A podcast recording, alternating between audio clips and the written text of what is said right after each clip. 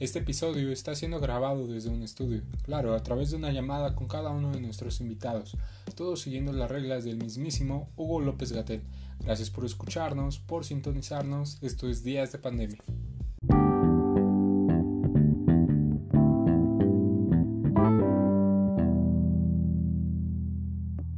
Bueno, bueno, bueno, otra vez estamos en días de pandemia.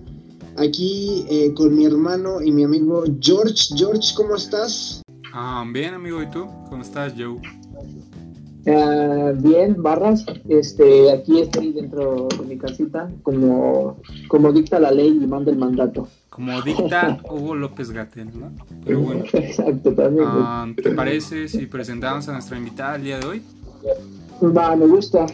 Es una persona muy, pero muy increíble. Es honesta, es divertida, es sincera, es directa también. eh, sabe apoyar, sabe alentar, sabe. Pues ahí ustedes saben, ¿no? Es una persona que genera eso.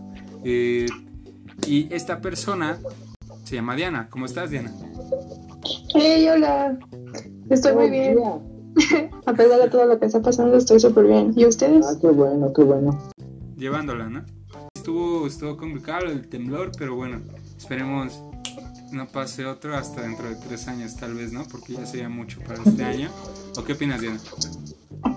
Mm, pues espero que no pase dentro de este año, porque pues de- realmente este año está siendo muy, muy difícil. Y más con lo que está pasando. Falta que explote el Popocatépetl, güey. Ya casi, casi. Con ese año se corona este pinche año. Pero bueno, am, Diana, ¿cómo te llamas para la gente que no te conoce? Mm, me llamo Diana Carolina García Ortega y pues me gusta que me digan Diana. Pues ya que sabemos eso, ¿cuál es tu edad? Tengo 18 años, ya faltan dos semanas para ya cumplir los 19. Mm, Wow, wow, wow. 19. eh. Ok, ok. Está bien. si- siguiendo, este. ¿Qué, te gustaría comer? O sea, en cuestión de, tu cumpleaños. De que pudieras elegir la comida y bebida. O sea, ¿cuáles serían tus favoritos que pudieras escoger? De, de comida sería la paella, porque pues es mi preferida. Y de bebida es, sería tal vez algún, una clase de té o café. Soy muy fan de las dos. Ay, qué, qué rico, qué padre. Oye, Danita, empezamos con las palabras fuertes, complicadas y complejas. Dinos, ¿en qué palabra te describirías? Mm, Pues pensando, yo creo que sería dedicada. Pero ok, ¿en qué sustentas eso, Diana? Mm, es que estoy realmente dedicada con la escuela e incluso a pasar todo ¡Ay, un año solamente enfocado en eso. Sí. Creo que sí, o sea, todas las personas que me conocen saben todo tan estresada y tan, Me está diciendo que yo no te conozco, güey. Perdón, perdón. o ¿eh? sea, Solamente invitamos amigos al podcast, lo siento. ¿Mm? Lo siento, delicada. o sea, tú más que nada deberías saber eso. Soy muy estresada por la Ah, escuela. sí, sí, me, con- me consta. Ok, pero bueno, dado a eso de que estás refiriéndote en cuestión de la escuela, eh, ¿qué estás haciendo antes de todo esto, antes de esta pandemia? Mm, Estaba finalizando mis papeles para el servicio social, para que me dieran mi título. Y pues estaba ahora sí que yendo a lugares, a museos que no había podido ir. ¿Cómo cuál? Mm, por ejemplo, el Soumaya. ¿Qué extrañas y qué no extrañas de, de lo que está sucediendo o de antes? Extraño a la escuela, a mis amigos y a las personas que amo. Porque pues ya no las veo. O sea, ¿yo soy una persona que amas? ¿O cómo? Claro, diré que sí. Salió de quién sabe dónde, ¿eh? pero sonó muy poético. Vaya. ¿Y qué no extrañas? Mm, No extraño. No extraño a la gente que huele feo del metro. Wow, es nuestra primera invitada que contesta eso. Bueno, es que eso. Nadie, Eso oye, nadie, nadie, y de Anita. No extraña a la gente que huele feo, güey, pero Ajá, ¿y quién más? Y no extraño, pues, la gente. Que huele fea de la escuela. No, Ajá, también. Sí, ¿no? O sea, pues barras, ya, barras. despachando. no. Despachando. Y no extraño tampoco, pues, la gente molesta, en la que es muy hostigadora, por, por ejemplo, los hombres, cuando salen a la, con las niñas y así. Eso no extraño para Yo soy hostigador, yo soy hostigador. No, o sea, me refiero a la gente que hace como violencia sexual y así, hostigamiento sexual y así. Por ejemplo, en el metro o en la calle. O en la ajá, escuela. exacto. Como Pero, o eso. sea, sí, sí, sí. Que es más física, ¿no? O sea, estar muy bonita, El- el Diana, para que pervertido. te digan siempre eso, debe estar muy bonita. pues sí, ¿no? Uy, Dios mío, aquí hay calor. Pero bueno, este, Y bueno, am, siguiendo, este, ¿qué es lo bueno que te ha traído toda esta pandemia, todo este aislamiento? Pues una mejor comunicación con mi familia y aparte, mm, pues hago más ejercicio del que no antes. Más ejercicio. ah, ok, te entendí masajes. No. Ok, bueno, ¿cómo tú te ves en 10 años? Mm. Realmente me veo viviendo en otro país. Yo quiero vivir en la India. Este, o trabajando como en algún país tercermundista, peor que México, para pues ayudarlos con la medicina.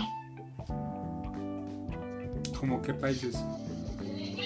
Por ejemplo, la India. mm, mm, Digo, o sea, puede Pues- ser este, también en, en África, en Asia, ajá, África. América del Sur. Exactamente, o sea, países que realmente necesiten ayuda. ¿Les parece si seguimos? Claro, Sí.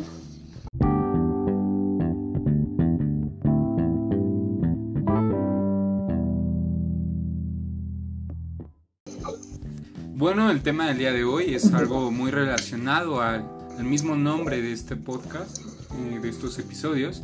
Eh, el tema es medicina, así que bueno, empecemos. ¿Y qué piensan de la educación de la medicina o dónde se rige esta misma educación hoy en día eh, en nuestras instituciones? Hablando, por ejemplo, no, no internacionalmente, sino nacionalmente qué piensan de cómo se llega a dar eh, este nivel en, la UNAM, en la UAM, en el Politécnico, en el TEC de Monterrey. Eh, ¿Creen que estamos calificados o México está calificado para pandemias como estas? Pues yo pienso que México no está para nada calificado, no tanto en la medicina, sino en su gente, en su muy baja educación que tiene, porque por ejemplo podemos tener unos doctores calificados y certificados para poder manejar este tipo de situaciones, pero si la gente no entiende que cuáles son las medidas que se deben de tomar, pues para qué sirve tener grandes personas si no hay personas que lo acatan bien. Ok, ok. Ah, o sea, por ejemplo, dirías estamos bien calificados en cuestión de, de un método o un modo eh, de salud, pero en un modo o ámbito de sociedad no estamos calificados, o sea, no nos sirve de Ah. nada tenerlos. Ajá, exactamente. Yo creo que ningún país está calificado para tener algo así. Este, otra cosa es que tengan la tecnología para acabar rápido con un virus o algo así que de repente mute y cosas así, ¿no? Como Estados Unidos, China y todos esos, ¿no? Este, en cuanto a la educación, como dice Danita, no sé si es la educación o la gente, prácticamente es lo mismo. Eh, ¿Por qué? Porque tú ves a la, tú vas a la calle y no sé, eh, lo, que dijo Diana acerca de, de, ver a las niñas, ¿no? De que las veían, las visualizaban, todo ese tipo de cosas, visualizar de morbo, eso es educación. Entonces, ese, ese tipo de educación, ¿cómo lo asemejas a una pandemia? Pues lo asemejas con que, o más bien lo juntas con que pues no van a poder salir, más bien no, no, no van a poder acatar las reglas como son. Por ejemplo, acá no acatan para nada las reglas del, del coronavirus, ¿no? Pero porque yo he estado en la Ciudad de México y está muy cañón allá. O sea, también. entonces es, es este am, la educación que debe de tener, la mentalidad de la gente, tienen que ser un poquito más abiertos. A eso me refiero. Pues, o sea, sí, tienen razón en cuestión de, por ejemplo, difícilmente la gente va a cambiar. En cuestión de, por ejemplo, una parte de la sociedad, que tal vez los mismos que estén enfocados en estas instituciones, en cuestión de medicina, hoy por hoy están, pues, arduamente buscando, trabajando, colaborando incluso con la ONU, eh, algunos, para buscar la cura, ¿no? Pero ¿de qué sirve buscar la cura si no podemos nosotros como gente esperar a que salga la misma, ¿no? Eh, si estamos más bien afuera, eh, pues no, no sirve realmente. O sea, yo, sí creo que estamos calificados eh, en cuestión de, de poder llevar en cuestión de salud con, un virus o con una pandemia, vaya. Pero, pues sí, como dicen, ¿no? La, gente no, lo está. Eh, es cuestión de educación, pero muy complicado. Es como lo que tocábamos en el tema de. Bueno, es como lo que tocábamos con uno de nuestros invitados, que pues todo va de educación. eh, y es fundamental para hoy por hoy poder avanzar en esta pandemia. ¿Qué valores o actitudes, eh, actitudes o aptitudes son fundamentales en la medicina? Yo creo que el principal es ser empáticos, porque pues al estar cuidando y quiere ayudar a una persona, pues a esa persona al sentirse mal va a estar haciendo o va a estar actuando de manera incorrecta. Entonces tienes que llegar a un, a un nivel de empatía en el que sepas controlar tus propias emociones para saber este para saber, saber controlar la situación. Pero eso Aparte es una de- actitud, ¿no? Mm, sí, Sí, no, porque no es un valor. Bueno, sí, sí. No, pudiera actitud. llegar a ser un valor en cuestión de empatía, ¿no? Pero tal vez igual deberías de tener la aptitud e incluso la actitud para ejercer ese mismo... Pero sí, um, yo, yo creo que igual tal vez eh, respeto y tal vez no es un valor, pero amor, pasión por lo que haces. Como dice Diana, ¿no? Eh, complicado que hoy por hoy a veces igual en esta pandemia se busca sacar un beneficio mayor en cuestión de, de la gente, ¿no? Que la misma gente no tiene. Entonces es complicado porque no, no todos son así, obviamente no, no todos son así, pero algunos que sean así pues, complican más esta sociedad, ¿no? Entonces yo creo que deben de tener pasión y no tener ese precio igual por lo que haces en cuestión de aprovecharte. Debes más bien apoyarte y ayudar a las demás personas. O sea, ya prácticamente ya dijeron todo. Con personas así, con tan siquiera con una persona así que piense así, es como... Aparte no se puede tener un, un rebaño de ovejas blancas siempre, güey, ¿sabes? Entonces siempre va a haber una, una ovejita que la caga. Siempre va a haber una ovejita que la caga, güey. Y que diga, mira, no, por aquí no. Ah, se te están diciendo que por ahí no. Y para evitar todo ese tipo de cuestión, eh, no, pues ese quiere ir por aquí. Ah, bueno, pues vete ya. ¿Qué, ¿Qué es lo que puedes hacer? ¿no? Entonces, pues, pues, pues, prácticamente, no sé, y como las borregas son, ahí van las borregas, una detrás de otra. Sí, Pero sí, pues sí. ya dijeron todo, como, como lo dije, ¿no? Ajá. Bueno, te la cambio. Ah, ¿Tú qué opinas de la gente que hoy por hoy en esta pandemia, Diana, José, eh, hay dos tipos. Unas son de los que se aprovechan y otros son de los que ayudan. ¿Qué opinan de esa misma gente que tal vez estamos hablando que algunas no tienen educación, pero hay otras que tienen mucha educación y ah, incluso sin, sin un cambio, sin un precio, sin una recompensa están hoy por hoy arriesgando su vida? ¿Qué opinan de, de estas mismas personas que se amarran los pantalones y van y ayudan a, a este país? Pues yo realmente siento un respeto, un respeto para las personas que salen y, por ejemplo, pues hay mucha gente de bajos recursos que tiene que salir a la calle pues para seguir viviendo. Entonces yo realmente siento un respeto por arriesgarse a estar haciendo eso, que realmente no deberían estarlo, estar haciéndolo porque pues al final es una pandemia y, si, se están arriesgando tanto a ellos como a su familia, pero pues aún así siendo el respeto.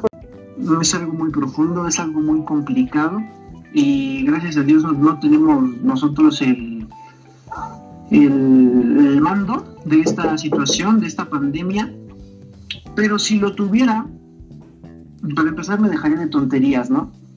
Eh, lo, lo, que el presidente está haciendo a las espaldas de esto, por ejemplo, empezó ya a construir el tren Maya, no sé si se dieron cuenta. Sí. Bueno, pues está tirando la parte de la selva y eso no le gustó a mucha gente, entonces pues les, le valió. Entonces yo creo que volvemos a la educación, volvemos a la educación en cuanto a que, mira, sí sal, pero sal con las medidas necesarias, trabaja lo que tengas que trabajar, pero con las medidas necesarias, ¿no? Para que todo sea más, más sencillo y menos complicado. Y yo te la voy a cambiar, Dianita.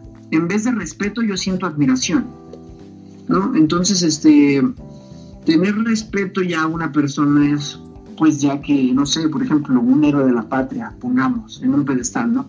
Pero admiración es alguien que um, cumple sus metas y es un líder, ¿sabes? Y está cumpliendo las cosas que debe hacer, o sea, está cumpliendo con su responsabilidad, que son sus hijos, y también la gente, ¿me entiendes? Sí, como dices, ¿no? De este, igual complicado en cuestión de que el presidente, ¿no? Por ejemplo, eh, dando banderazos a proyectos del país que sí, en un futuro van a ayudar a la misma gente, ¿no? De ahí va a vivir, eh, tal vez del turismo, ¿no? Pero ¿cómo te puedes enfocar eh, en hacer que lo de afuera se vea lindo si lo de adentro se ve feo? Es feo. Ah, por ejemplo, eh, yo voy a, a, cuestión de por qué no el presidente, eh, el gobierno, pues dedica un mayor presupuesto a toda la gente que como ustedes sienten respeto y admiración, pues hoy por hoy se está sacrificando de cierta manera, ¿no? Eh, es muy, muy visto ver que mucha gente en cuestión de, de la medicina, de la salud, eh, pues arriesga su vida sin la protección necesaria que les da el mismo gobierno, ¿no? O sea, no se la dan, entonces es complicado. Y yo, yo la verdad siento, siento igual eh, respeto por, por ellos, porque si no fuera por ellos, bueno, se perderían muchas más vidas de las 10.000 que, que van, ¿no? Entonces, pues hay que tratar de, de empatizar igual, ¿no? En, cuestión de, por ejemplo, si ven a alguien eh, que se mueva en esto de la medicina, de la salud, que esté dando su servicio, pues ayudarlo, ¿no? Sea lo que sea. Um, es muy sencillo ayudar, entonces yo creo que no nos cuesta nada tratar. Porque, por ejemplo, podemos ayudar desde cosas muy básicas, ¿no? Eh, si es que salen, pueden ayudar en el transporte público. Sí, claro. Bueno, a mí en el caso, mi mamá trabaja en una zona hospitalaria, en el sector de salud, y pues ella, al principio de todo esto, a, los doctores, a los enfermeros, bueno, cualquier persona que trabajara en el sector de salud, los les echaban cloro, les echaban café caliente en la calle, en cualquier lugar, incluso no les dejaban subirse al transporte público. Pero al final de, del día, ahora, a, a, mi mamá y a sus compañeros de trabajo les hacen como cierto descuento uh, para que lleguen con mayor facilidad a su trabajo y no tengan ninguna complicación. Incluso les ayudan y hasta les dicen que mejor no paguen, con tal de que lleguen bien a su lugar de trabajo para ayudar a más personas. Pero eso no lo hace el gobierno, eso lo hace la gente, ¿no? Sí. Mm, ahí está, ese es sí, el problema. Es igual, eh, sí, es un problema, pero a mí me da nostalgia ver, o da nostalgia ver, que, que, es muy complicado en cuestión de que el gobierno no, ayuda, la gente mucha no ayuda, y la poca que ayuda, pues igual sea afectada por ciertos actos, ¿no? Eh, a principios de, del mes pasado hubo un feminicidio, tres feminicidios, eh, con tres mujeres, tres personas que, que, estaban trabajando en el sector de salud. Y dices, ¿por qué no? Digo, o sea, ¿por qué demonios lo haces?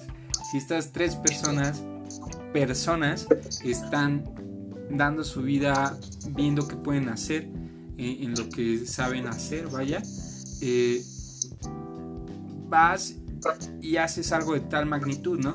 Y la demás gente no apoya eso y dice, ah, una más. O sea, es muy complicado no, no tener esa, ese punto de vista de, ver qué, tan mal está la gente que, perjudica a los mismos que, se desarrollan en la medicina, ¿no? En, en, la salud, que están sacando poco a poco a este país. Es, es muy complicado, ¿no? Súper cañón lo que comentas. Y, mm, y pues sí, está muy complicado. Pero al fin y al cabo es México, ¿no? Pues sí. Entonces, ¿qué, qué hacemos? Prácticamente nos reímos de todo. Y con quien sea. Yo digo que es uno de los países que más, este, no sé, no, no como que no quiere entrar en realidad. Porque hasta hace memes del coronavirus. Yo al principio dije, bueno, está bien, memes del coronavirus, pero ahorita pues ya, digo, estamos en en otra etapa. Y hace memes de lo del temblor, nos reímos de cualquier cosa y no, no, no sé, no tomamos conciencia. Eh, bueno, ¿qué crees sentir ante situaciones como estas? Por ejemplo, en una, en una pandemia, este, yo el otro día platicaba contigo, no sé si te acuerdas, que me dijiste que querías estar ya, o sea, te, te, daba como cierta adrenalina estar en el hospital ahí curando a la gente.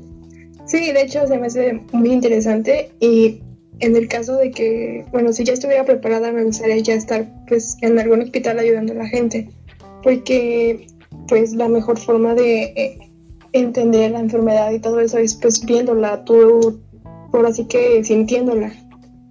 Entonces pues me gustaría haber estado en, en el hospital ayudando a la gente súper cañón y no te da así como miedo o así como algo, no sé. No, realmente no. No, no, no me da miedo, me da... Pues me da mucha curiosidad, más que nada. Te da como si te fueras a, su, a subir a Superman, ¿no? Algo así parecido. ¿Qué opinan ustedes hoy por hoy? ¿Cómo está el país? Eh, dado a, a esta pandemia, en cuestión de viendo desde un lado en el sector de salud. Diana, ¿tú, tú apoyas eh, la idea del, del, semáforo que, te está, que está poniendo el gobierno? Mm, sí, apoyo. Bueno, el doctor, este, el que es el de... Hugo López Ajá, él. El mismísimo eh, Hugo López Gatel. Gatel, exactamente. Eh, siento que está muy bien preparado para estar diciendo en qué etapa del semáforo estamos y sirve para prevenir y que no se extienda más de lo que ya se está extendiendo la cuarentena. Y siento que por parte de él están muy, muy bien preparados. Okay, José. Este, yo digo que, que, que, mira, Cuba es un país tercermundista, ¿no? Si no, si no mal entiendo. Sí. Este, en Cuba, uh, tuve la oportunidad de ir a Cuba y en Cuba cada mes o cada dos meses aproximadamente iban a revisión los doctores para ver qué enfermedad tenías o qué vacuna, eh, pues bueno, que necesitabas, ¿no? Requerías. Y entonces yo pregunté, ¿por qué hacen eso? Porque, y me dijeron los doctores, porque era para prevenir algo que nos suscitara, ¿no? En cuanto, no sé, porque Cuba es un poquito, bueno, más pobre.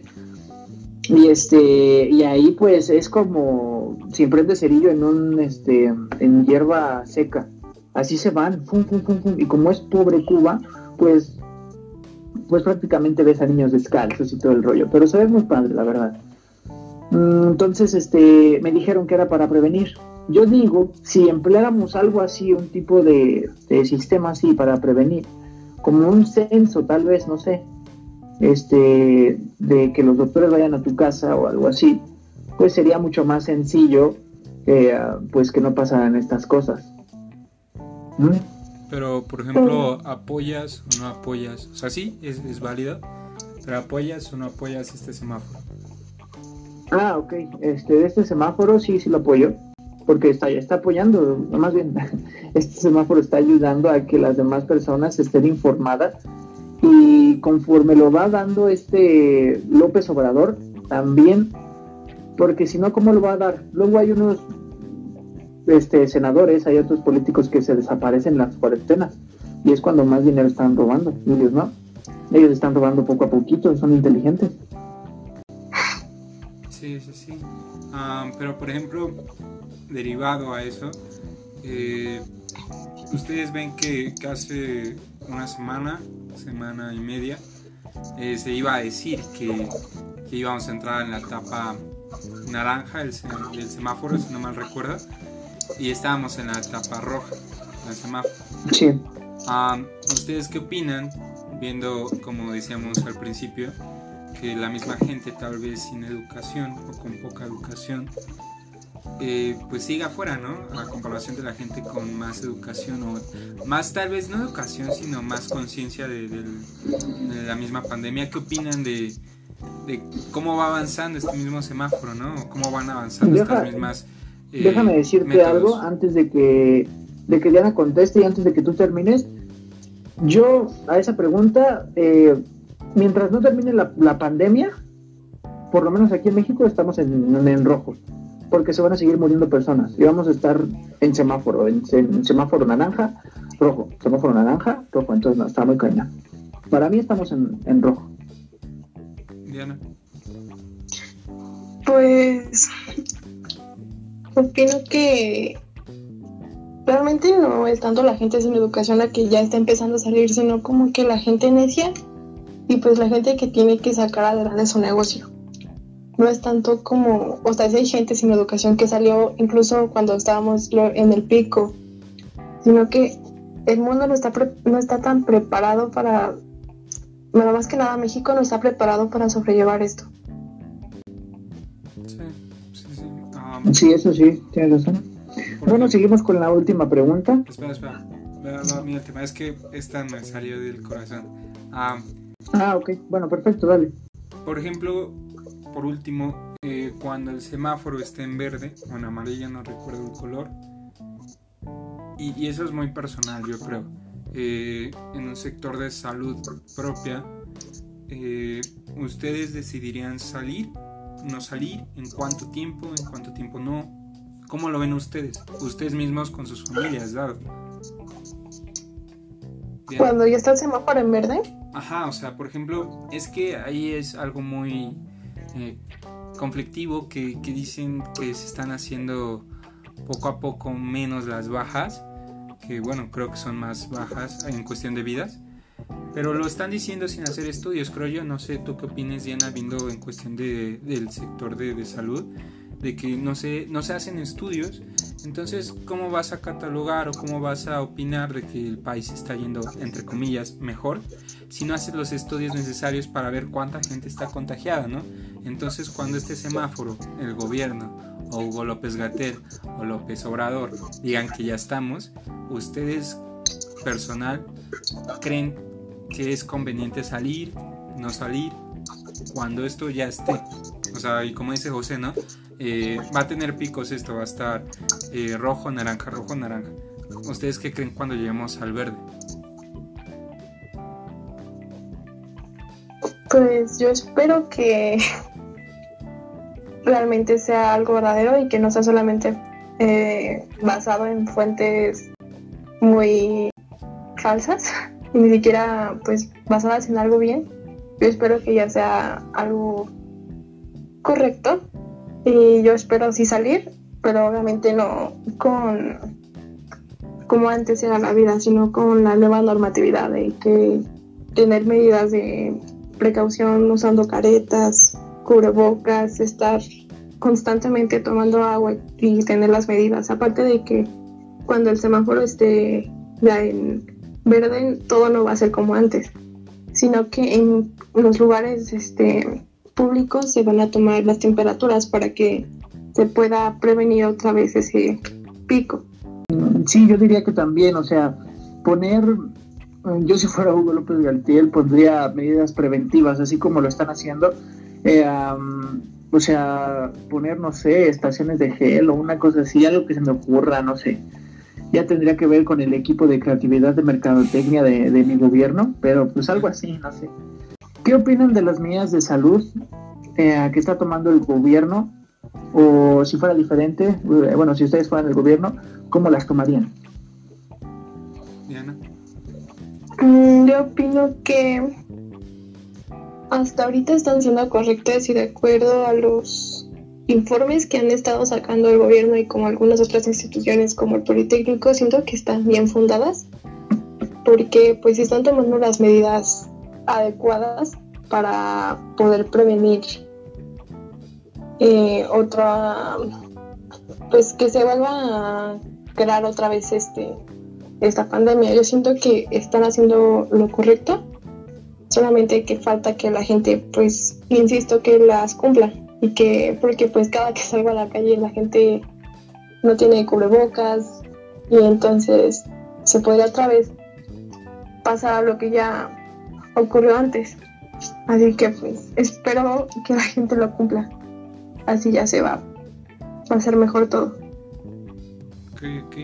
Um, yo digo que igual, mientras la gente la cumpla, mientras la gente, ah, mientras la gente tome su sana distancia, pues ya, o sea, ¿qué, más le puedes pedir, no? Eh, como decías, eh, el nivel de, de mercadotecnia del gobierno creo es convincente, aunque lo tomemos a risa, es convincente en cuestión de que mucha gente se dice, ah, su sana distancia, ah, el gel, ah, el cubrebocas, ah, los guantes, ah, la careta, ¿no? Entonces, eh, es muy, muy importante y, y tal vez yo implementaría que, que fuera tomado a, un plazo de, de más de, uno, dos, tres años, o sea, no sé, unos 10 años yo creo. ¿Por qué? Porque siendo un, un, un virus que, que no teníamos, entre comillas, antecedentes de tal magnitud, pues no sabemos si, si va a estar ahí, ¿no? Como dice Diana, para, para evitar pues, más de esta pandemia, pero creo que son convincentes. ¿Tú, José? Mira,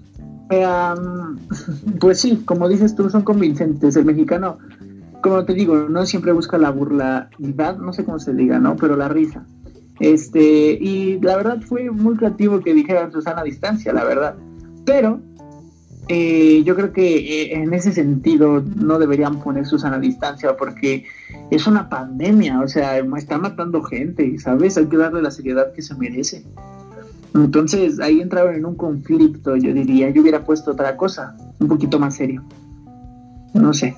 Ok, ok.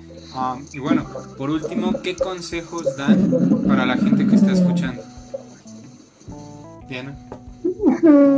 Yo les doy el consejo de que no salgan sin su cubrebocas y que tomen mucha agua y que cuiden mucho a su familia y que tengan y que pues estén limpiando su casa de manera muy frecuente para evitar que haya enfermos en su casa. Este, yo lo que digo es tomen mucha agüita por dos y ah, no salgan de sus casas por dos y lo más que dijo de Anita también. Ah, y yo creo que igual tomen mucha agüita por tres, coman frutas y verduras, eh, porque es importante tener una buena alimentación. También tengan buena higiene, eh, tengan, bueno, buena higiene tanto físicamente como materialmente, como dice Diana, ¿no? Frecuentemente estén checando eso y cuiden mucho a la gente que aman, que, que solo están aquí, eh, no hay secuela, entonces cuiden mucho a la gente que aman, ¿no? Entonces, bueno, ¿les parece si continuamos? Por supuesto.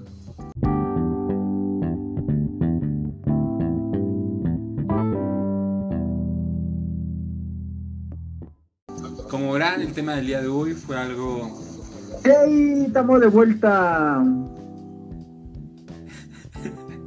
Perdón. como verán, el tema del día de hoy es algo muy opinable. eh, pero bueno, algo. ¿Alguna conclusión que quieran dar? Yo creo que eh, es importante que, pues al fin y al cabo, eh, son las normas del gobierno y es como si más bien estás viviendo en sus leyes, así que pues síganlas, aunque no les guste, síganlas. Es lo correcto y es lo ético. Entonces, este, pues por favor no hagan fiestas ni todo ese rollo. Mejor vayan, váyanse a, no sé, a su interior y empiecen a meditar, ¿no? Como de dice, empiezan a hacer ejercicio, empiezan a hacer cosas creativas, como nosotros se nos ocurrió este podcast. Y este, y estamos haciendo esto, no sé. Pues más que nada igual que sigan las medidas que por algo las ponen y que tomen la seriedad que realmente tiene todo esto. Que no porque te pase, no te pase en tu familia cosas así, no significa que no existe. Así que pues por favor tomen las medidas. Ok, ok, sí, como dice José, um, busquen en su interior, eh, encuéntrense en su interior que es más interesante que estar en el exterior. Hoy por hoy soy muchas cosas complicadas, entonces quédense con, con lo que no es complicado, que son ustedes mismos, su familia, sus amigos.